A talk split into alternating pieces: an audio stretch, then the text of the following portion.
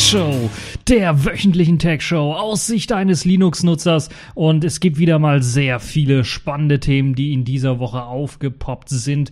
Unter anderem gibt es ein Update zu Capzilla, was ich ja in der letzten Woche besprochen habe. Wir schauen uns Android 8.0 O OO Oreo an. Und dann gibt es noch Microsoft, die jetzt eine Technik von Linus Torvalds einsetzt, und zwar zur Entwicklung, Entwicklung von Windows. Das wollen wir uns doch mal genauer anschauen, wenn schon Microsoft Linus Torvalds Technologie einsetzt. Was kann das wohl sein? Die Systemd-Entwickler ersetzen mal wieder etwas. Diesmal ist es den Debus-Daemon. Und dann gibt es etwas Neues zu Smartphone. Die Firma Purism stellt ihr Smartphone-Konzept Librem 5 vor. Und dann haben wir auch natürlich die Kategorien in dieser Woche wieder einmal an die Spitze gekämpft. Bei der Pfeife der Woche ist Microsoft, die mal fleißig wieder Features entfernen von ihren Windows-Versionen. Und dann haben wir noch ein spannendes Thema Selfish der Woche. Dort gibt es interessante Neuigkeiten zum Selfish OS für das Sony Xperia X. Fangen wir direkt an mit dem allerersten Thema, weil wir so viel haben und so viel besprechen wollen. Ganz kurz nur. Ich hatte ja bereits letztes Mal über Capsillas Eingliederung in das KDE-Projekt gesprochen. Nun ist dieses auch vollzogen worden. Also man hat den Quellcode umgezogen von GitHub auf eben die KDE-Infrastruktur. Dort liegt der Quellcode nun und wird dort weiterentwickelt. Und man hat auch bereits einen Namen gefunden. Letztes Mal habe ich ja davon erzählt, dass man noch auf Namenssuche war. Jetzt hat man sich dazu entschlossen, das ganze Projekt umzubenennen in das Programm KDE Falcon. Und ich glaube, das ist ein guter Name. Da hat man also einen kurzen, knackigen Namen mit Falcon gewählt und es passt halt auch irgendwie. Es soll halt eben alle anderen irgendwie überfliegen oder überflügeln. Ähm, nun ja, schauen wir mal, was aus dem Projekt wird. Das nur ein kurzes Update zu vergangenen vergangenen Mal. So, ähm, Begeben wir uns mal in die Android-Welt. Nun ist also die Version 8.0 von Android, alles Android O, beziehungsweise wie jetzt bekannt geworden ist, Oreo herausgekommen. Da benutzt man also wieder den Namen eines bekannten Lebensmittels. Man hat ja bereits schon in Version 4.4 mit Android KitKat und eben der Firma dahinter zusammengearbeitet und jetzt werden halt Oreo-Kekse wahrscheinlich demnächst als Werbeträger auch für neue Android-Versionen benutzt Gehe ich mal von aus. Ich vermute auch, dass da irgendwie Geld geflossen ist, damit das irgendwie passiert. Man hatte zumindest auch andere Möglichkeiten, das zu benennen. Wer das noch nicht weiß, die Codenamen von Android haben immer irgendwie was mit einem süßen ähm, Lebensmittel oder Nachtisch zu tun. Ice Cream Sandwich, KitKat sind so äh, die Beispiele, die besten Beispiele und jetzt halt eben auch Oreo. Ja, die größten Änderungen, wenn wir uns mal jetzt die technische Seite so ein bisschen anschauen, die man auch visuell sehen kann, ist wohl das nun komplett anders sortierte Einstellungsmenü, das es dann vor allen Dingen den Nutzern erleichtern soll, Einstellungen zu finden. Also es gibt jetzt nicht zu viele Einstellungen und wenn man Einstellungen hat, sind diese meistens auch nicht in verschiedenen Ebenen äh, strukturiert, so dass man da irgendwie fünf oder sechs Ebenen runterklicken muss, um dann zur gewünschten Einstellung zu kommen, sondern man hat dann das Ganze reduziert auf die wesentlichen Einstellungen, die unter einem Einstellungspunkt dann zu finden sind. Das, was wahrscheinlich die meisten Nutzer erwarten und dort auch einstellen. Und dann gibt es noch einen weiteren Button, unter dem dann die erweiterten Einstellungen zu finden sind. Und das sind dann meistens alle aufgelistet in einer flachen Hierarchie. Also die sind auch nicht irgendwie in einem Untermenü versteckt, so dass man die dann auch relativ schnell erreichen kann. Das also eine der größten visuellen Änderungen im Vergleich zur Android 7er Version. Wer natürlich noch eine ältere Version hat, der kann natürlich sich schon mal das Changelog durchlesen für die 7er Version und dann für die 8er Version, dann werdet ihr so langsam merken, dass da doch eine Reihe von Veränderungen doch stattgefunden haben. Aber ich beschäftige mich jetzt nur mit den Android 8.0 Oreo-Änderungen und nicht die Versionsänderungen, die noch dazwischen irgendwie kamen mit Android 7. Also, was hat man auch noch gemacht? Man hat sich bei den Benachrichtigungen ein wenig äh, umgesehen und versucht, Verbesserungen zu machen. Zum einen hat man jetzt die Benachrichtigungen äh, von den Apps her einfärbbar gemacht. Das heißt, jede App kann eine eigene Farbe für ihre Benachrichtigung verwenden. Vorher waren es ja immer die Systemfarben. Jetzt kann man das also noch einfärben, um noch besser zu erkennen, von welcher App jetzt die Benachrichtigung kommt. YouTube beispielsweise könnte dann sagen, okay, meine Benachrichtigungen sind immer weiße Schrift auf rotem Grund oder solche Geschichten halt. Also das wäre jetzt eine Möglichkeit, die äh, den App-Entwicklern gegeben worden ist. Ich habe irgendwie die Vermutung, dass das wahrscheinlich eher für Werbung genutzt wird, aber wir werden ja mal sehen, wie das dann aussieht. Also ich hoffe nicht, dass wir da dann in Benachrichtigungen irgendwann mal so blinkende äh, äh, Versionen haben werden oder sowas. Das würde dann doch schon arg nerven. Ja, ähm, apropos Farbe. Diese wurde für die Schnelleinstellungen, die sich ja oberhalb der Benachrichtigungsleiste im Grunde genommen befindet, wenn man sie von oben runter wischt, auch anders eingefärbt. Wenn man sie herunterzieht, gibt es jetzt eben keinen dunklen Hintergrund mehr, wie er standardmäßig äh, der Fall halt immer ist, sondern einen hellen, der jetzt eben der gleichen Farbe entspricht wie bei der Benachrichtigungsleiste der Hintergrund. Zudem sind auch natürlich die Button für den Nutzer sowie die Einstellungen ein wenig äh, gewandert. Das heißt, vorher war es so, dass man wenn man von oben runter gewischt hat, dann hatte man oben rechts den Einstellungs Einstellungszahnrädchen zum Anklicken, um in die Einstellungen reinzugehen. Jetzt ist das alles nach unten gewandert. Das heißt, anstatt oben ist es jetzt unten ähm, unterhalb der weiteren Schnelleinstellungen, die man so hat, wie WLAN an- und ausmachen, Bluetooth an- und ausmachen oder WLAN-Netzwerk schnell wählen und solche Geschichten. Schön ist, dass man jetzt hier sich äh, quasi bei BlackBerry abgeschaut hat, dass man natürlich auch nicht nur WLAN an- und ausschalten kann, das, sondern dass, wenn man auf die Schrift klickt, dann eventuell direkt in die WLAN-Einstellungen reingehen kann und dort sein Lieblingsnetzwerk auswählen kann. Und das hat man weiter durchgeführt, natürlich bei Bluetooth und bei vielen anderen Geschichten äh, hat man das auch mit eingeführt, wo es Sinn halt macht äh, das eben dort direkt auch in den Schnelleinstellungen zu haben, so dass man nicht direkt immer in die Einstellungen springen muss, wo man dann im Grunde genommen das Gleiche macht, aber was halt immer ein paar Sekündchen braucht, bis halt die Einstellungen dann geladen sind.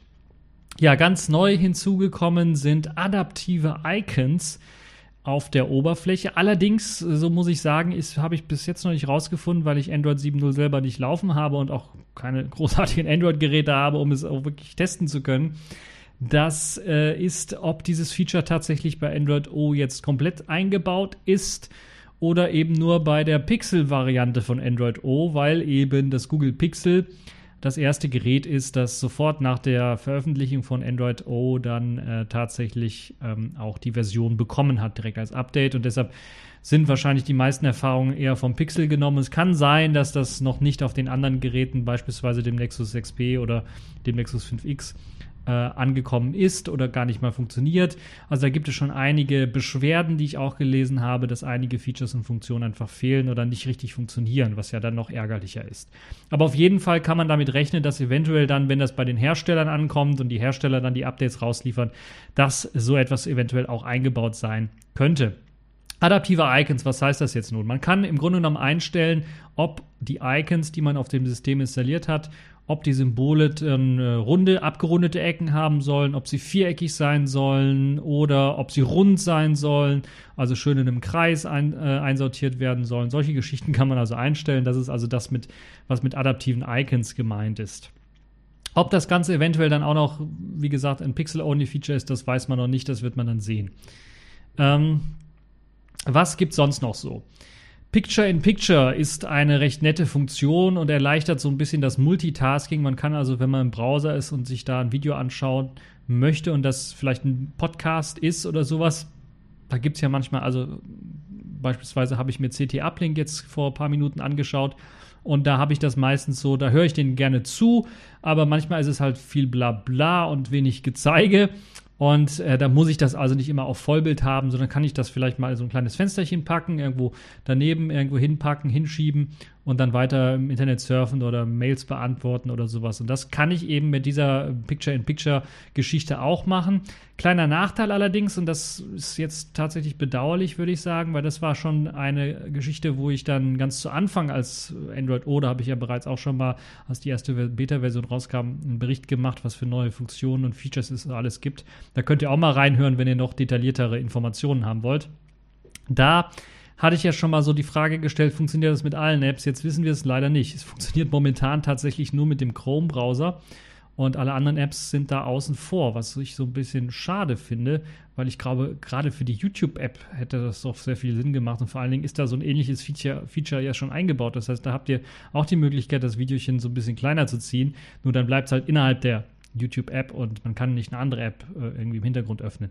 Aber ja, das ist doch schon ein starkes Stück, würde ich mal fast schon sagen. Das ist jetzt schon ein bisschen Entwicklungszeit, doch äh, hatten sie doch gehabt genug, um das jetzt irgendwie vernünftig zu machen. Und ich erinnere mich, dass es äh, ja Android-ROMs äh, ROMs gab, die so ein Feature bereits schon seit etlichen Jahren angeboten haben. Ich glaube sogar, einige Hersteller hatten sowas äh, mit eingebaut, Picture in Picture. Also Samsung hatte sowas zum Beispiel schon mal drin. Äh, deshalb bin ich da so ein bisschen enttäuscht, was das angeht. Nun ja, äh, bleiben wir noch bei den Features und nicht beim Meckern. Äh, langes Drücken auf Icons von Apps, die eine Benachrichtigung anzeigen und äh, die man an einem kleinen Indikator oben rechts auf dem Icon sehen kann. Also da leuchtet es dann grün oder blau oder je nachdem, was man eingestellt hat. Äh, werden dann auch in einem, einer Art äh, Pop-up dann angezeigt, wenn man länger gedrückt hält. Da werden also die Benachrichtigungen angezeigt und es gibt dann eben, wie bei 3D Touch, glaube ich, heißt es, ähm, Schnelleinstellungen für die Apps selber, die man dann machen kann, beispielsweise bei der MMS oder Nachricht, äh, Nachrichten-App kann man, wenn man länger gedrückt hält, dann äh, die letzten Nachrichten beispielsweise sehen, die reingekommen ist, die ungelesen sind. Und darüber hat man Schnelleinstellungen wie beispielsweise, ich möchte jetzt eine neue Nachricht oder sowas schicken. Also äh, eigentlich recht gut gemacht, eine gute Idee. Leider finde ich das auch irgendwie inkonsequent umgesetzt. Das hatte ich aber schon bei der Beta-Version so ein bisschen bemängelt, dass da zum Beispiel keine Zahlen dran sind oder drin sind in diesen kleinen ähm, Indikatoren neben den Icons, die anzeigen, wie viele Benachrichtigungen ich jetzt dann verpasst habe. Ist so ein bisschen ärgerlich. Das hätte man durchaus machen können. Vielleicht wollte man das nicht, weil das dann doch zu Apple-like ist. Aber ja, das hätte auf jeden Fall Sinn gemacht. Ähm, ansonsten, ja, warum er jetzt noch eine Möglichkeit braucht, um Benachrichtigungen irgendwie anzuzeigen. Also ich glaube, dieses äh, Benachrichtigungsmenü, was man hat, das ist schon äh, gut äh, genug. Und äh, wenn man sich wirklich mal verirren sollte, weil man so viele Apps installiert hat, äh, dann hilft es auch nicht äh, sonderlich, wenn da so ein leichtes, leichter grüner Indikator oder sowas über, der, über dem Icon dann schimmert. Nun ja, auf jeden Fall auch keine großartig neue Geschichte. Aber wo wir bei Benachrichtigungen sind, diese können nun auch gesnoost werden. Also die können so eingestellt werden, gerade wenn ihr sehr, sehr viele Benachrichtigungen bekommt und ihr wollt gerade beispielsweise einen Podcast aufnehmen und irgend so ein Idiot, naja, ich will nicht sagen Idiot, aber irgend so ein Typ äh, schreibt euch dann die ganze Zeit an und dann gibt es halt diese Chat-Nachrichten oder bei Twitter gibt es eine Konversation, wo ihr erwähnt werdet und dann äh, macht das andauernd Ping und Pong und äh, kriegt da so tausend Benachrichtigungen. Aber ihr habt da gerade keine Zeit für, dann habt ihr die Möglichkeit, diese Nachrichten zu snoosen. Zu snoosen, das funktioniert ähnlich wie bei eurem Wecker. Das heißt, da könnt ihr einfach einstellen, okay, ich möchte jetzt äh, die Benachrichtigungen erst einmal weghaben aus meinem Benachrichtigungsfeld und erst in 15 Minuten, einer halben Stunde, in der Stunde oder sowas sollte ich wieder ankommen. Und dann kann ich mir sie durchlesen, eventuell, wenn ich dann Zeit habe. Also das eine schöne Funktion, wie ich finde, um diesen ganzen Benachrichtigungswahn dann so ein bisschen Einhalt zu gebieten. Neue Apps unterstützen auch Benachrichtigungskanäle. Das sind individuelle ähm, Möglichkeiten, die einem erlauben, Benachrichtigungen für neue Funktionen oder zum Beispiel auch Werbung ähm, separat zu äh, Infos über neue Nachrichten oder etwas anderes einzustellen. Das heißt, es gibt tatsächlich Kanäle, wo Benachrichtigungen angezeigt werden. Ein Kanal könnte sein, äh, tatsächlich meine Messenger oder sowas, Benachrichtigungen. Ein anderer Kanal kann sein, ähm, Nachrichten im Allgemeinen, also beispielsweise meine Kino-App sagt mir, was ist, es gibt jetzt neue Trailer im Kino, das sind die und die. Oder meine andere News-App sagt mir hier, das sind die zehn neuesten äh, Nachrichten der letzten Stunde oder die heißesten Topics oder sowas. Das würde dann in einem eigenen Kanal sein und ich kann die Kanäle dann steuern, separat steuern und einstellen, was für Apps da reinkommen und was für Apps halt eben nicht da drin sein sollen. Und habe dann so Möglichkeiten, auch zu sagen, wie ich dann mit den einzelnen ähm, Benachrichtigungen als Kategorie an sich dann umgehen möchte. Eine sehr tolle Funktion, wie ich finde. Da ist es also gut, dass man da, weil es halt immer sehr viele Benachrichtigungen gibt und jede App dann da eine schickt, dass man das Ganze dann auch vernünftig steuern kann. Dann auch wieder zu einer smarten Geschichte, die aber auch nicht so ganz zu funktionieren scheint, zumindest auf Nicht-Pixel-Geräten, nämlich die smarte Textauswahl, die einem dann helfen soll. Ihr wisst es ja, wenn ihr mal vielleicht irgendwo Text lest und ihr wollt beispielsweise irgendwo hinfahren, was weiß ich, ähm, und lest dann im Internet äh, auf der Homepage von dem Veranstalter, wo der sich jetzt gerade befindet. Dann ist da meistens eben der wunderbare Text mit der Anschrift. Und was macht man? Ja, man klickt drauf, hält länger gedrückt, um es halt irgendwie zu kopieren. Meistens ist es so blöd, dass es halt nur ein Wort von der Adresse irgendwie kopiert oder markiert und äh, dann einem erlaubt zu kopieren. Da muss man erstmal fummelig erstmal die ganze Adresse markieren. Das soll jetzt besser sein, deshalb heißt es smarte Textauswahl. Es erkennt also automatisch den Text drumherum, scannt den ab und merkt dann, okay, das ist eine Adresse, das heißt, ich markiere einfach mal die ganze Adresse, weil das ist wahrscheinlich das, was der Nutzer möchte. Und es bietet dann einem neben der äh, Copy-Funktion, also der Kopieren-Funktion, auch an, direkt die Adresse in einer Lieblings-Map-Applikation zum Beispiel dann einfach anzuzeigen, was eine schöne, äh, geniale Idee ist. Das funktioniert bei den Pixel-Geräten, wie gesagt, ziemlich gut, aber Nexus 5X und 6P Besitzer haben gesagt, das äh, funktioniert noch nicht ganz mit eben dem Nexus 5X oder 6P. Das heißt, äh, dort funktioniert die automatische Textauswahl nicht richtig. Wenn man aber dann eine Adresse markiert hat, dann wird sie auch erkannt und man kriegt eben in den Einstellungsmenü nicht nur die Kopieren-Funktion, sondern auch die Möglichkeit, direkt äh, die Adresse in der Lieblings-Maps-App dann aufzurufen. Das ist also bereits schon integriert. Äh, neben Maps-App gibt natürlich auch die Möglichkeit, bei Telefonnummern dann direkt einen Anruf zu tätigen, solche Geschichten, E-Mail-Adressen dann direkt eine E-Mail zu schreiben. Ja, APK-Dateien von unbekannten Quellen kann man nun für einzelne Anwendungen freischalten. Das heißt mit anderen Worten, man kann zum Beispiel sagen, anstatt zu sagen, ich möchte jetzt einfach aus unsicheren Quellen APKs installieren können dürfen, das war also die Totschlagmethode, dann konnte jeder irgendwie APKs installieren äh, kann man sagen, okay, hier habe ich eine neue App, eine neue Shop-App, eine Alternative zum Google Play Store runtergeladen, beispielsweise F-Droid, und ich möchte dieser App erlauben, dass sie äh, es ähm, darf, dass diese APKs äh, installiert werden. Also die darf APKs nicht nur herunterladen, sondern auch installieren. Also wenn ich aus dieser App heraus äh, den Installer quasi für die APK aufrufe, darf ich die dann installieren. Das ist eine sehr tolle Geschichte, um dann ähm, das Ganze ein bisschen was sicherer zu machen, so dass da nicht jeder Heini dann eventuell, dem euer Smartphone mal gibt, dann irgendeine APK drauf installiert. Ähm, sondern dass ihr das einschränken könnt, natürlich auf bestimmte Apps, die ihr dann nur vertraut, die dann APKs installieren dürfen, wie beispielsweise F-Droid, denen ich dann äh, auf jeden Fall vertrauen würde. So, Viele weitere kleine Änderungen gibt es noch in Android O, Android Oreo, äh, die unter der Haube irgendwie vorgenommen worden sind, wie die Möglichkeit, die wir wohl nur bei neueren Geräten sehen werden, nämlich eine Systemaktualisierung ohne Anfassen der Treiber und des Kernels durchführen zu können. Dafür wird dieser Teil einfach heraus abstrahiert aus dem ganzen Geschichte. Das hat auch irgendwie einen speziellen Namen, den Google sich wieder ausgedacht hat. Ich habe es vergessen. Ich habe das, glaube ich, aber alles bereits erklärt in eben äh, in der TechView Podcast Folge, wo ich über die Beta-Version von Android äh, O gesprochen habe.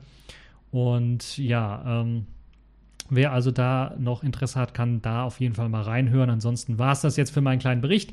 Äh, ansonsten mm, also eine Sache noch, Bluetooth-Unterstützung wurde verbessert, Dutzende neue Codecs sind mit dabei, auch High-End-Headsets werden mit unterstützt bei Android Oreo. Das hatte ich, glaube ich, auch in der Beta-Version noch nicht erwähnt, das ist jetzt mit drin.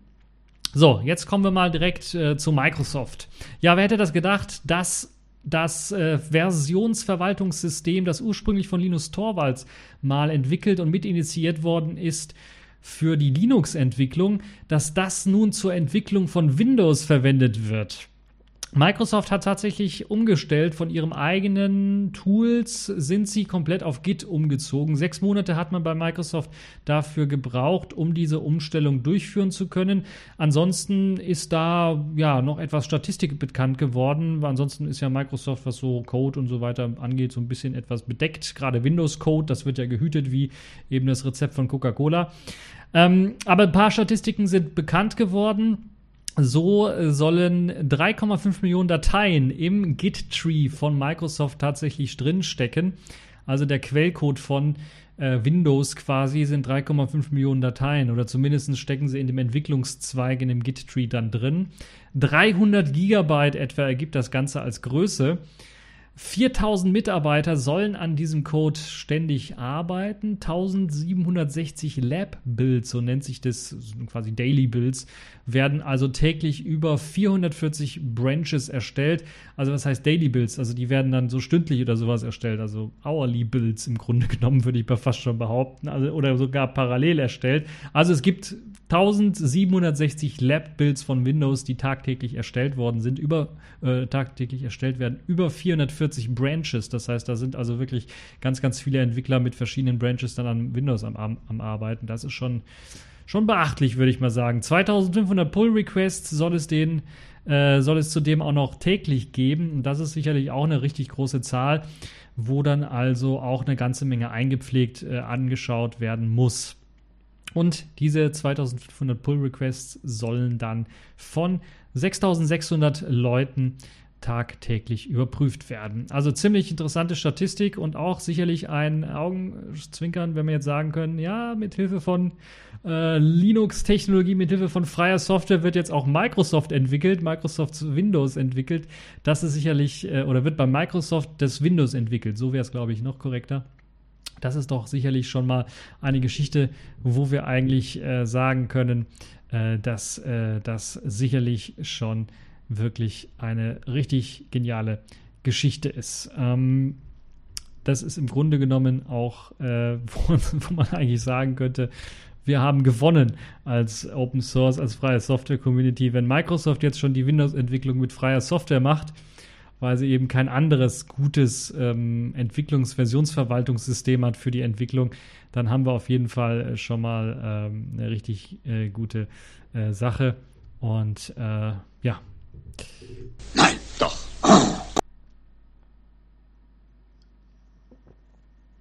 Ja, kommen wir vielleicht von einer bösen Firma zur nächsten, könnte ich mal fast schon behaupten, zu einem bösen Verein zum nächsten. Naja, ganz so will ich das nicht sagen, aber Kommen wir mal zu System D. Ich, mir, mir fällt kein richtiger Übergang ein. Aber wir kennen ja im Grunde genommen, ähm, könnte man aus dieser ganzen Geschichte eine eigene Kategorie machen. System D-Entwickler ersetzen mal wieder was, könnte man sie nennen, weil sie ja im Ersetzungswahn sind und jede Menge Sachen einfach mal ersetzen und einfach mal mit aufnehmen, was eigentlich mit einem SysV-Init-System, wie es damals mal war, oder halt eben dem Init-System für Linux oder für Unix-Systeme eigentlich nicht mehr so viel zu tun hat, wenn auf einmal da auch ein DNS-Client drin steckt, ein DNS, äh, ja, DNS-Client drin steckt oder ein DHCP-Server oder was auch immer drin steckt. Also da sind ja so viele Sachen jetzt mittlerweile reingewandert und jetzt gibt es wieder was Neues. Allerdings wandert das nicht in Systemd direkt, sondern das haben nur Systemd-Entwickler entwickelt um System D besser zu machen. Naja, um eigentlich äh, Linux auf ähm, dem System besser zu machen. Ja, System D will also wieder mal was ersetzen. Worum geht es eigentlich? Äh, diesmal ist es, glaube ich, eine recht sinnvolle Geschichte. Anders als bei den anderen Geschichten, die System D manchmal meint, ersetzen zu wollen, ist das, glaube ich, in dem Fall eine wirklich wichtige Sache, die sie machen, weil da ziemlich wenig Arbeit eingeflossen ist und zwar ziemlich viele Ideen zwar jetzt in den letzten Jahren aufgekommen sind, das irgendwie zu ersetzen, zu verbessern, aber nichts wirkliches umgesetzt worden ist. Deshalb schauen wir uns mal an, worum es geht. Also es geht um D-Bus. D-Bus ist ja der Datenbus, der benutzt wird, um verschiedene Programme unter Linux kommunizieren zu lassen, also damit sie unterschiedliche Nachrichten, nee, dass sie untereinander Nachrichten austauschen kann, können. Das ist, glaube ich, das, äh, was ähm, der Kern von Dbus ausmacht. Und das habe ich zum Beispiel beim Smartphone, bei meinem äh, Yolla-Phone mit Selfish S, da gibt es halt eben Dbus-Kommandos, die gesendet werden, wenn ich irgendwas machen möchte. Ich könnte per Dbus eine SMS schreiben oder einen Telefonanruf machen und solche Geschichten halt, weil ich einfach eben äh, die Möglichkeit habe, das zu machen oder ganz triviale Dinge auf dem Smartphone beispielsweise, wenn ich das Browserfenster schon offen habe und ich rufe in meiner E-Mail-App eine URL auf, dann wird eben diese URL, da kommuniziert das E-Mail-Programm per DBus mit eben meinem Browser und übergibt ihm die URL, damit er die laden kann. Solche Geschichten halt. Also Interprozesskommunikation nennt sich das Ganze auch. Also zwischen zwei Programmen im Grunde genommen oder Prozessen, äh, laufende Programme kommunizieren zu können, wer das also noch nicht weiß. Ja, es geht nicht um KD-Bus für den einen oder anderen oder Bus One, der das schon mal gehört hat. Äh, zwei Konzepte. KD-Bus ist gescheitert. Das war ein Versuch, D-Bus in den Kernel reinzubekommen, weil es momentan im Userland läuft. Und wir wissen, im Userland läuft sich ein bisschen was träger als im Kernel. Im Kernel läuft das alles ein bisschen schneller und gerade bei Interprozesskommunikation, wo Prozesse sowieso meistens im Kernel irgendwie äh, was rumvorwerken oder der Kernel sich um Prozesse kümmert, sagen wir mal so, macht es vielleicht Sinn, das dann auch im Kernel zu machen, weil das dann durchaus viel schneller geht. Aber äh, KDBus ist gescheitert. Es gibt einen neuen Ansatz mit Bus One, der ist aber noch in Entwicklung, dauert noch was, ist auch außerhalb des Kernels, wird er weiterentwickelt. Also da ist noch nichts, äh, was äh, in den Kernel integrierbar wäre, richtig. Was man aber jetzt machen kann und was man jetzt machen möchte, ist eben dann zumindestens, wenn man nicht den Debus in den Kernel bekommt, den Debus im Userland, den Debus Daemon, so nennt sich ja ein Dienst, der im Userland dann eben laufen muss, äh, dann zu verbessern und äh, zu ersetzen, in dem Fall durch eine bessere Version. Dibas Broker heißt dieser neue Dämon und soll einiges modernisieren und konzeptionelle Schwächen des alten Dibas Demon beheben. Das betrifft unter anderem das Nutzen von Arbeitsspeicher, weil Dibas Demon hat eben manchmal so die Probleme, dass er beim, ja, bei vielen Nachrichten dann äh, auch dazu führen kann, dass das Ganze ein bisschen was langsamer abgearbeitet wird und dass er irgendwie Arbeitsspeicher frisst. Und dann kann es sogar zudem auch noch passieren, dass manchmal Nachrichten einfach mal verloren gehen, verworfen werden, einfach ähm, nicht richtig weitergeleitet werden können. Und das kennen wir auch bei der Post. Das ist natürlich ärgerlich, wenn man so eine Nachricht verworfen wird oder so ein Brief einfach nicht mehr ankommt, wo er ankommen soll. Ja, und äh, natürlich kann es auch manchmal so sein, dass auch wenn zu viele Nachrichten reinfließen oder eine besonders große Nachricht oder sowas, ähm, kann es natürlich auch dazu kommen, dass auf einmal der ganze Debus-Daemon in Lahm gelegt wird, weil irgendwie gewartet wird und ein Deadlock entsteht im Grunde genommen. Also man wartet auf irgendwas, was nicht kommt. Und es gibt zwar Workarounds jetzt für diese Schwächen, die äh, der Debus Demon eben mit sich bringt, um Probleme dann irgendwie zu beheben, oder es gibt auch Workarounds, um diese Probleme gar nicht erst auftreten zu lassen. Aber man hat sich bei Systemd gedacht, ah, wir können doch einfach mal auch mal das Ganze neu konzeptionell erarbeiten oder mal einen Ersatz für den Debus Daemon schreiben, der diese Schwächen einfach nicht hat. Dann müssen wir nicht mit Workarounds und so weiter arbeiten und haben dann eben den Debus Broker geschrieben. Dieser befindet sich momentan noch in einer frühen Entwicklungsphase, kann aber testweise bereits schon auf einem Fedora-System als Standard Debus Daemon eingesetzt werden. Man kann also Debus Daemon durch Debus Broker ersetzen. Zudem steht auch, auch ähm, ein Paket für Arch Linux bereit, wer das ausprobieren möchte. Ansonsten gibt es natürlich auch den Quellcode, den ihr euch runterladen könnt und dann einfach mal selber kompilieren könnt. Ähm, habe ich eigentlich generell noch irgendwas, ja, ich habe eigentlich generell was gegen die Funktionsausbreitung von Systemd in vielen Bereichen ähm, wo ich meine, dass man eventuell das vielleicht nicht unter der Kappe von System D laufen lassen sollte, sondern vielleicht mal sagen, oh, machen wir außerhalb so eine Verbesserung. Es können ja die gleichen Entwickler sein, die die wunderbare Idee da haben, aber hm, ich hätte so ein, lieber so einen System D Kernbereich, der ohne diesen ganzen anderen Kram, den sie da jetzt da irgendwie dran flanschen wollen, funktioniert und der Rest irgendwie so als Modul optional wäre. Das wäre meiner Meinung nach eine bessere Idee. Vielleicht ist das ja sogar. Schreibt in den Kommentarbereich, wenn ich Unsinn gelabert habe und das jetzt sogar so ist. Könnt ihr das sehr gern machen. Ähm, aber das ist so meine, meine Wahrnehmung normalerweise. Aber jetzt in dem Fall, was jetzt eben diesen äh, Dibas äh, Demon angeht, Dibas Broker angeht, den sie geschrieben haben, ist das, glaube ich, ein guter Ansatz, weil äh, bereits vor ein paar Jahren haben wir bereits schon erkannt, als Entwicklergemeinde, als Linux-Gemeinde auch, dass es unbedingt so etwas wie einen K-Dibas-Ansatz geben muss. Und er hat auch gezeigt, dass es äh, etliche Probleme beheben kann, dass es vielleicht nicht die idealste Lösung ist, ist es nicht im Kernel gelandet, aber dass man sich um DBus kümmern muss, dass man das modernisieren muss, äh, weil es halt eben äh, alte Konzepte sind und ähm, das Grundkonzept der Interprozesskommunikation auf jeden Fall gelöst werden muss. Und als DBus entstanden ist, hat man halt eben etwas weniger Erfahrung gehabt, ganz einfach. Und man hat natürlich auch weniger Interprozesskommunikation eventuell gemacht oder man hat sie anders gemacht. Und jetzt hat sich das natürlich entwickelt. Und jetzt muss man aus den Erfahrungen lernen. Man kann natürlich Verbesserungen immer wieder machen an DBus. Aber jetzt ist halt die Frage, kommt die große Evolution, äh, kommt die große Revolution mit eben einem DBus-System im Kernel? Oder versuchen wir es doch nochmal eben nicht nur äh, zu flicken, sondern irgendwie vielleicht eine Evolution zu machen von Debus. Was, also das machen, was momentan äh, am wenigsten Widerstand dann äh, hervorrufen würde, weil eine Kernel-Integration des Debus ruft sehr viele Widerstände hervor, weil natürlich äh, sowas in den Kernel reinzuheben, wenn da was knallt, dann ist halt alles kaputt und im Eimer. Deshalb muss das gut durchdacht sein und natürlich auch ein gutes Konzept sein. Da kann man also nicht Blödsinn reinpacken, vor allen Dingen, wenn dann andere Systeme äh, einen Kernel dann verwenden und auf diesen Blödsinn dann eventuell jahrelang aufsetzen wollen und äh, ja, das dann auch jahrelang gepflegt werden muss. Also das ist schon gut, muss man sich gut überlegen, sowas.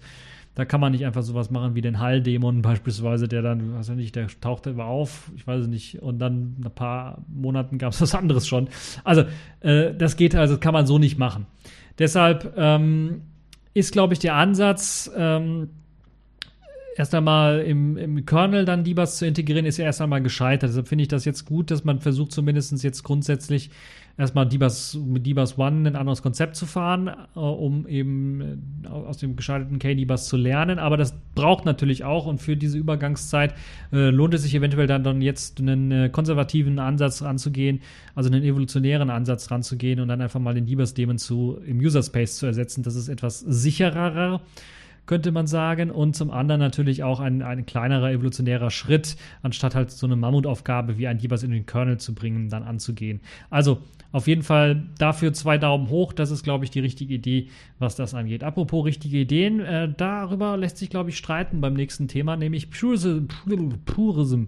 Purism stellt Librem 5 vor. Ein äh, Smartphone beziehungsweise ein Smartphone-Konzept, muss man eher sagen, weil das Smartphone selber noch nicht da ist. Die Firma Purism ist ja bekannt dafür, dass sie Librem Notebooks hergestellt hat das äh, ja, möglichst versucht hat, freie Software auf Laptops zu fördern, die ja dann auch möglicherweise zu Großteilen von Intel ME äh, befreit worden sind und dann auf Open Core gesetzt haben.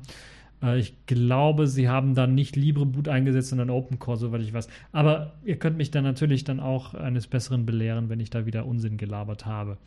Ja, nun hat die Firma Pläne für ein freies Smartphone vorgestellt, das auf GNU/Linux-Basis und äh, somit dann halt eben auch stark mit dem Fokus auf Privatsphäre als zentralen Punkt dann herausgegeben werden soll. Eigentlich nichts komplett Neues, wenn man äh, diese Geschichte hört, denn man kennt es eigentlich schon von Selfish oder Plasma Mobile, die ja so etwas auch immer wieder betonen, dass sie eben auf Privatsphäre, auf Sicherheit, wir, wir verschandeln eure Daten nicht, wir verkaufen eure Daten nicht, wir analysieren eure Daten nicht, wir wollen eure Daten eigentlich gar nicht. Ähm, also es handelt sich bei dem konkreten Smartphone-Konzept, ähm, was man nun vorgestellt hat, also noch nicht um echte Hardware, sondern man möchte jetzt erst einmal in einer Art Crowdfunding 1,5 Millionen Dollar sammeln. Das ist interessanterweise aber kein Crowdfunding, was irgendwie über Kickstarter läuft oder irgendwie über Alternativen, Indiegogo beispielsweise, sondern das ist eine Crowdfunding-Kampagne, die auf deren eigenen Webseite läuft. Wahrscheinlich aus dem Grund, weil äh, so wie da, Sie sich das vorstellen, es äh, nicht zum Crowdfunding bei Kickstarter oder Indiegogo hätte gereicht, beziehungsweise man dort die Kriterien hätte, hätte nicht entsprochen. Ähm, das fertige Smartphone soll nämlich erst im Jahre 2019 ausgeliefert werden. Und man hat jetzt verschiedene Möglichkeiten, natürlich dann eine Vorfinanzierung durchzuführen. Und eine dieser Möglichkeiten heißt dann eben auch, dass man äh, etwas weniger Geld ausgibt als die angestrebten, ich glaube, es sind 500 US-Dollar. Äh, und dann stattdessen schon im Jahr 2018, also im Grunde genommen einem Jahr, ein Entwicklungsboard bekommt also erst im nächsten Jahr, Juni, soll dann das Entwicklungsboard ausgeliefert werden. Und dann im Jahr 2019 soll tatsächlich das äh, Smartphone fertig sein. Das ist natürlich schon eine weitgehende Planung, die man durchgeführt hat. Aber konkret ist man da noch nicht so richtig geworden. Und das ist das, was mir so ein bisschen Sorgen macht, ähm, was die Realisierung angeht. Aber man denkt zumindest jetzt schon mal nach, daran nach mh, hm, äh, oder darum, dass man auf jeden Fall eine eigene GNU Linux-Distribution namens PureOS coden möchte. Schaut sich allerdings auch gerne mal Alternativen an, was die Oberfläche angeht. Plasma Mobile beispielsweise wäre so eine Alternative. Selfish OS und Silica sicherlich nur, wenn sie zu 100% Open Source sind, also die Silica UI, wenn sie zu 100% Open Source ist. Ansonsten äh, wird man das wohl lassen. Ähm, Ziel Ziele hat man auch schon formuliert, ganz grob. Man möchte eine Ende zu Ende verschlüsselte Gespräche und Kommunikationsplattform mittels Matrix bilden. Matrix ist dann nicht der Film, sondern äh, die Software dahinter. Die steht bereits auf der To-Do-Liste. Die soll zum Beispiel eben äh, Chat-Nachrichten, also Textnachrichten, Sprachnachrichten und Video äh, verschlüsselt dann ermöglichen. Zudem hat man auch schon eine grobe Idee, was die Hardware angeht, aber das ist wirklich sehr, sehr grob. Ich will sie trotzdem mal vortragen. Man möchte so ein etwa 5 Zoll großes Display haben. Man möchte eine CPU, CPU separat vom Baseband haben, also von dem Teil, der eigentlich dann für den Netzwerkverkehr mit dem Funkverkehr zuständig ist, äh, für Telefongespräche, für äh, Internet über äh, über Mobilfunk zuständig ist. Ähm, Das möchte, auf, möchte also das zentrale Betriebssystem im Grunde genommen auf dem Chip. Das möchte man also äh, separat haben, also CPU separat vom Baseband und angedacht ist da entweder ein IMX6 oder IMX8 ARM-Prozessor, eine IMX6 oder IMX8 Architektur. Ein LTE-Support soll es natürlich auch geben äh, und äh, Mikrofon, Wi-Fi, Bluetooth und so weiter und so fort. Kamera natürlich auch. Aber das Besondere daran ist, dass jedes einzelne Modul ausschaltbar sein soll, einen Kill-Switch eingebaut haben soll. So kann ich sagen, okay, ich habe einen wirklich Hardware-Schalter, den ich umswitche, um die Kamera auszuschalten, komplett. Die wird dann per Hardware wirklich ausgeschaltet, sodass da niemand auf die Kamera zugreifen kann. Das gleiche soll für Mikrofon, für ähm, Wi-Fi und Bluetooth genauso wie für das Baseband, äh, Baseband gelten und deshalb wird wahrscheinlich das Baseband auch ähm, als separates Modul äh, ist es deshalb angedacht. Weil CPU kann man leider nicht ausschalten, dann schaltet man das ganze Gerät aus. Ähm, der Convergence-Ansatz soll auch möglich sein. Also zumindest wird es in den Videos und in den äh, kleinen Demo-Filmchen dort gezeigt, äh, dass man ein Smartphone einfach in einen Dock reinsteckt und dann per Tastatur und Maus dann weiter an einem großen Monitor arbeitet. Dann hat man ein GNU-Linux-System, in dem Fall ein, ein GNOME-basierendes System.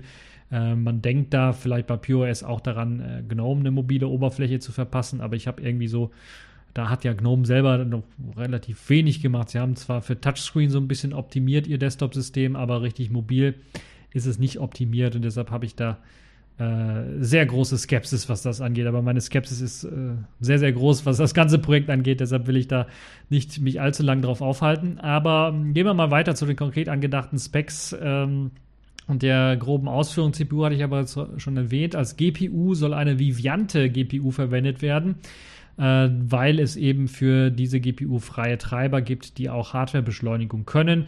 Es gibt zwar auch FreeDreno, soweit ich weiß, die das mittlerweile auch haben für einige Chips äh, der Qualcomm Snapdragon-Reihe. Äh, ich habe vergessen, wie die Chips dort heißen. Ähm, aber äh, man möchte auf jeden Fall Vivante als GPU erst einmal verwenden. Das hat man dort aufgeschrieben. Es soll 3 GB Low-Powered DDR3 RAM verwendet werden, also Arbeitsspeicher, 32 GB interner Speicher, eMMC, erweiterbar mittels äh, MicroSD-Karte. Zwei Kameras, eine auf der Front und eine auf der Rückseite mit Blitz, ähm, wahrscheinlich nur hinten ein äh, 3,5 mm Head Headset und Mikrofonanschluss natürlich USB Typ C und die üblichen Geschichten wie WLAN AC soll natürlich auch mit dabei sein. Bluetooth habe ich bereits erwähnt und was man so alles kennt. Ja, ähm, wie bereits gesagt, wer vorfinanzieren möchte, kann das auch machen. Der kann bereits ähm, einsteigen. Er kann sich auch ein Developer-Kit ähm, bezahlen und dann kriegt er bereits im Juni 2018 dann dieses Developer-Kit laut deren Planung. Äh, das besteht aus einem Mainboard und einem Touchscreen sowie Kabel äh, für, äh, sowie natürlich noch eine Stromversorgung natürlich ähm, für den Anschluss und in Modulform sollen ausgeliefert werden Kamera, Baseband, Wi-Fi und die GPS-Chips und weitere Chips, die da benötigt werden, sollen als Module ausgeliefert werden, sodass man wahrscheinlich draufstecken kann oder drauflöten kann. Wenn man das dann möchte, ist ja halt eben ein Developer-Kit. Auf jeden Fall hat man sich schon einige Gedanken gemacht und einen eineinhalb Jahresplan aufgestellt es ist schon mal gar nicht schlecht. Ob das Ganze dann wirklich realisiert wird, das werden wir dann mal sehen. Ich bin da so ein bisschen skeptisch, muss ich ganz ehrlich sagen, weil die Jungs und Mädels, die daran arbeiten, ähm, von denen, die ich da kenne, ich muss ja ganz ehrlich sagen, ich habe ja nur die Gesichter mir da kurz mal durch angeschaut. Äh, da gibt es sicherlich kompetente Leute, aber nicht in dem Bereich Mobil und Smartphones. Deshalb bin ich da ein bisschen skeptisch, was das angeht. Die Planung sieht solide aus. Das Geld, was sie allerdings einnehmen wollen mit 1,5 Millionen US-Dollar, ist ähm, aus meiner Sicht lächerlich wenig. Also da müssten 15 Millionen, da hätte ich gesagt, okay, ähm, realistisch, aber 1,5 Millionen ist äh, aus meiner Sicht unrealistisch. Aber wir werden ja mal sehen, ob die die Finanzierung überhaupt bekommen. Äh, und wenn sie sie nicht bekommen, ob sie das dann trotzdem umsetzen werden wollen. Vielleicht gibt es ja einen Investor, der meint, okay, das ist eine interessante Idee, da wollen wir mit einsteigen. Das werden wir dann mal sehen. Also ein Großinvestor meine ich jetzt nicht so ganz, ganz viele kleine, die natürlich auch die Idee haben. Der Traum von eben einem äh, ja, Nachfolger fürs Open Moco könnte man fast schon sagen.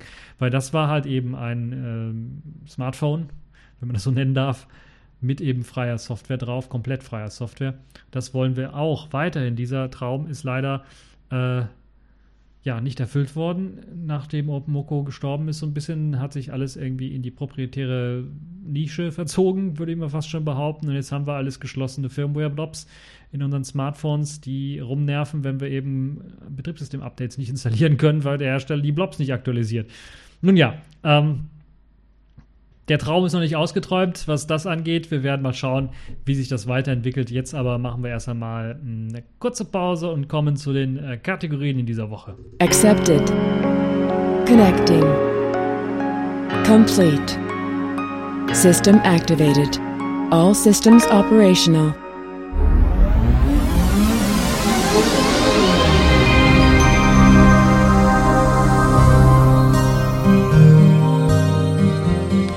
Ja, kommen wir zu den Kategorien in dieser Woche. Denn dort haben wir natürlich wieder die Pfeife der Woche und Microsoft ist wieder da angekommen, wo sie in den 90er Jahren waren und wo sie auch schon äh, in den letzten paar Wochen auch waren, nämlich bei der Pfeife der Woche.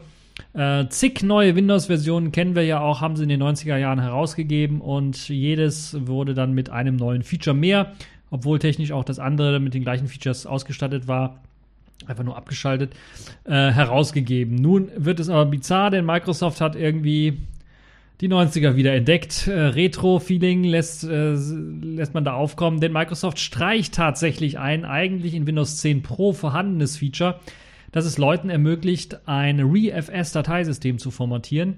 Mit dem nächsten Update wird das einfach aus Windows 10 Pro entfernt. Wenn ihr also Windows 10 Pro habt und euch das extra gekauft habt, damit ihr ReFS ausprobieren könnt, das ist der Nachfolger von NTFS, so ein bisschen der inoffizielle, der so ein paar ButterFS oder ZFS-Features auch in Windows dann erlauben soll, dann habt ihr eben äh, Pech gehabt, könnte man sagen. Denn Microsoft möchte dieses Feature in Zukunft nur noch in der neuen Windows 10 Pro for Workstations Version zur Verfügung stellen. Das heißt, ihr müsst dann eventuell ein bisschen was Geld ausgeben. Nach dem nächsten Update ist die Funktion weg, dann müsst ihr ein bisschen was Geld ausgeben, dann habt ihr Windows 10 Pro for Workstations und dann könnt ihr das wieder machen. Also das ist schon wieder ein Schritt vor und zwei zurück oder wie Microsoft. Also nee, bei Microsoft scheinen wirklich die Uhren noch anders zu ticken. Oder die haben gleich aufgehört zu ticken. Ich weiß es nicht. Da tickt, glaube ich, nicht mehr sehr viel, wenn man auf solche Gedanken, auf solche Ideen kommt.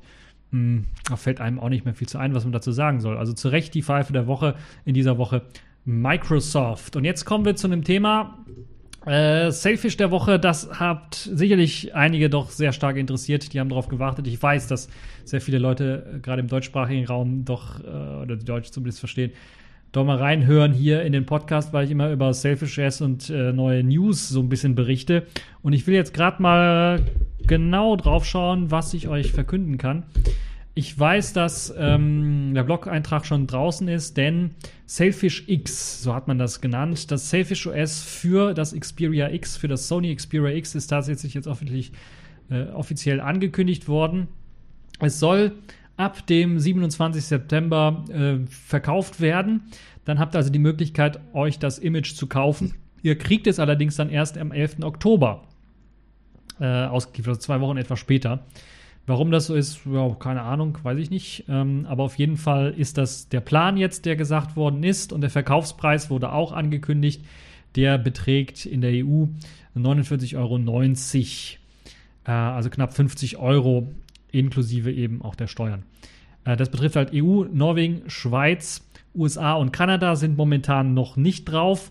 Ich vermute nicht, weil irgendwie Software-Update schwierig ist, es in der Welt irgendwie rauszuhauen, sondern ich habe irgendwie die Vermutung, es hat was mit Steuern zu tun und mit dem Geld, die man, äh, mit dem Geld, was man da einnehmen möchte. Ähm, warum wird jetzt Geld dafür bezahlt? Ich hatte es ja bereits schon erwähnt, dass Geld dafür bezahlt wird, ist nichts Neues. Das war eigentlich äh, von vornherein klar, dass dafür bezahlt wird, weil es eben keine Geräte direkt mit dem äh, Selfish S ausgeliefert werden, sondern man muss sich ein Xperia X selber kaufen und dann Selfish S drauf flashen, so wie man, wenn man AOSP auf dem Xperia X installieren möchte, Android AOSP installieren möchte, äh, dann ähm, muss man halt eben auch ein Xperia X selber kaufen und das selber drauf flashen. 50 äh, Euro wird ausgegeben. Das betrifft eben nicht nur für das Image selber, sondern das ermöglicht einem dann auch Software-Updates für ein Jahr zu bekommen. Das heißt, man kriegt tatsächlich garantierte Software-Updates und Support. Das darf man auch nicht sagen, äh, auch nicht verwehren. Jolla Customer Care Service ist da mit drin. Das heißt, ihr kriegt auch Support für das Gerät selber. Ob das jetzt auch Hardware-Support ist, ich wage es so ein bisschen zu bezweifeln. Es ist nur Software-Support, soweit ich weiß. Wobei Yola Customer Care, äh, vielleicht machen sie auch was, wenn die Software beispielsweise nachweislich die Kamera geschrottet hat oder was weiß ich oder irgendwie was, weil oder der Prozessor durchgeschmort ist, das Wi-Fi durchgeschmort ist, weil das eben auf zu hoher Frequenz, der Prozessor auf zu hoher Frequenz oder sowas lief, lief dann müsste eigentlich Yolla da auch äh, für bezahlen. Das ist so, also das wäre, würde ich auch verstehen unter Customer Care Service. Aber auf jeden Fall ist das mit drinnen und Software-Updates bedeutet halt eben auch besseren Support äh, jeweils erstmal garantierte Updates, natürlich Sicherheitsupdates, aber natürlich auch weitere neue Features und Funktionen, Verbesserungen im System und so weiter und so fort. Das, was jetzt den einen oder anderen so ein bisschen schlauchen wird, ist, dass man keine, ja, so, sagen wir mal knallhart, wie es ist, keine fertige Version von Selfish S. Äh, man bekommt ein Selfish S Image mit eben Beta-Qualität für 50 Euro, mit eben dem Versprechen, dass es Updates geben wird. Aber es steht leider nicht dran, was für Updates denn da jetzt damit gemeint sind. Ähm, und ja, warum Beta, warum Beta-Status oder warum eine Beta-Version? Weil es äh, doch an einer anderen Stelle wahrscheinlich noch ein bisschen was laggy sein kann. Das wurde gesagt, aber vor allen Dingen, weil äh, ein paar essentielle Funktionen fehlen werden, wie beispielsweise Bluetooth-Support, was ich nicht ganz so begreifen kann, warum das fehlt.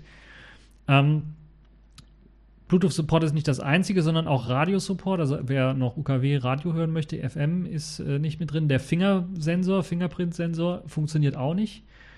In der ersten Version, die rauskommen soll. Ähm, das ist natürlich alles schon schade, wie ich finde, dass man das dann jetzt, äh, ja, einen Monat etwa dann bestellen kann, dann im Oktober erst bekommt und dann sollen die Funktionen alle noch nicht richtig funktionieren. Ne? Na, zumindest gibt es Android-Support, also Alien Dalvik-Support mit Android 4.4.4-Unterstützung ist mit an Bord. Äh, MS Exchange Support ist mit dabei. Das sind also die proprietären Teile, die kriegt ihr also mit. Äh, in den 50 Euro sind die mit integriert äh, drin. Und ja, da kann jeder mal selber seine Meinung drüber sagen. Ich würde auf jeden Fall den Blog-Eintrag verlinken, da könnt ihr euch das Ganze anschauen.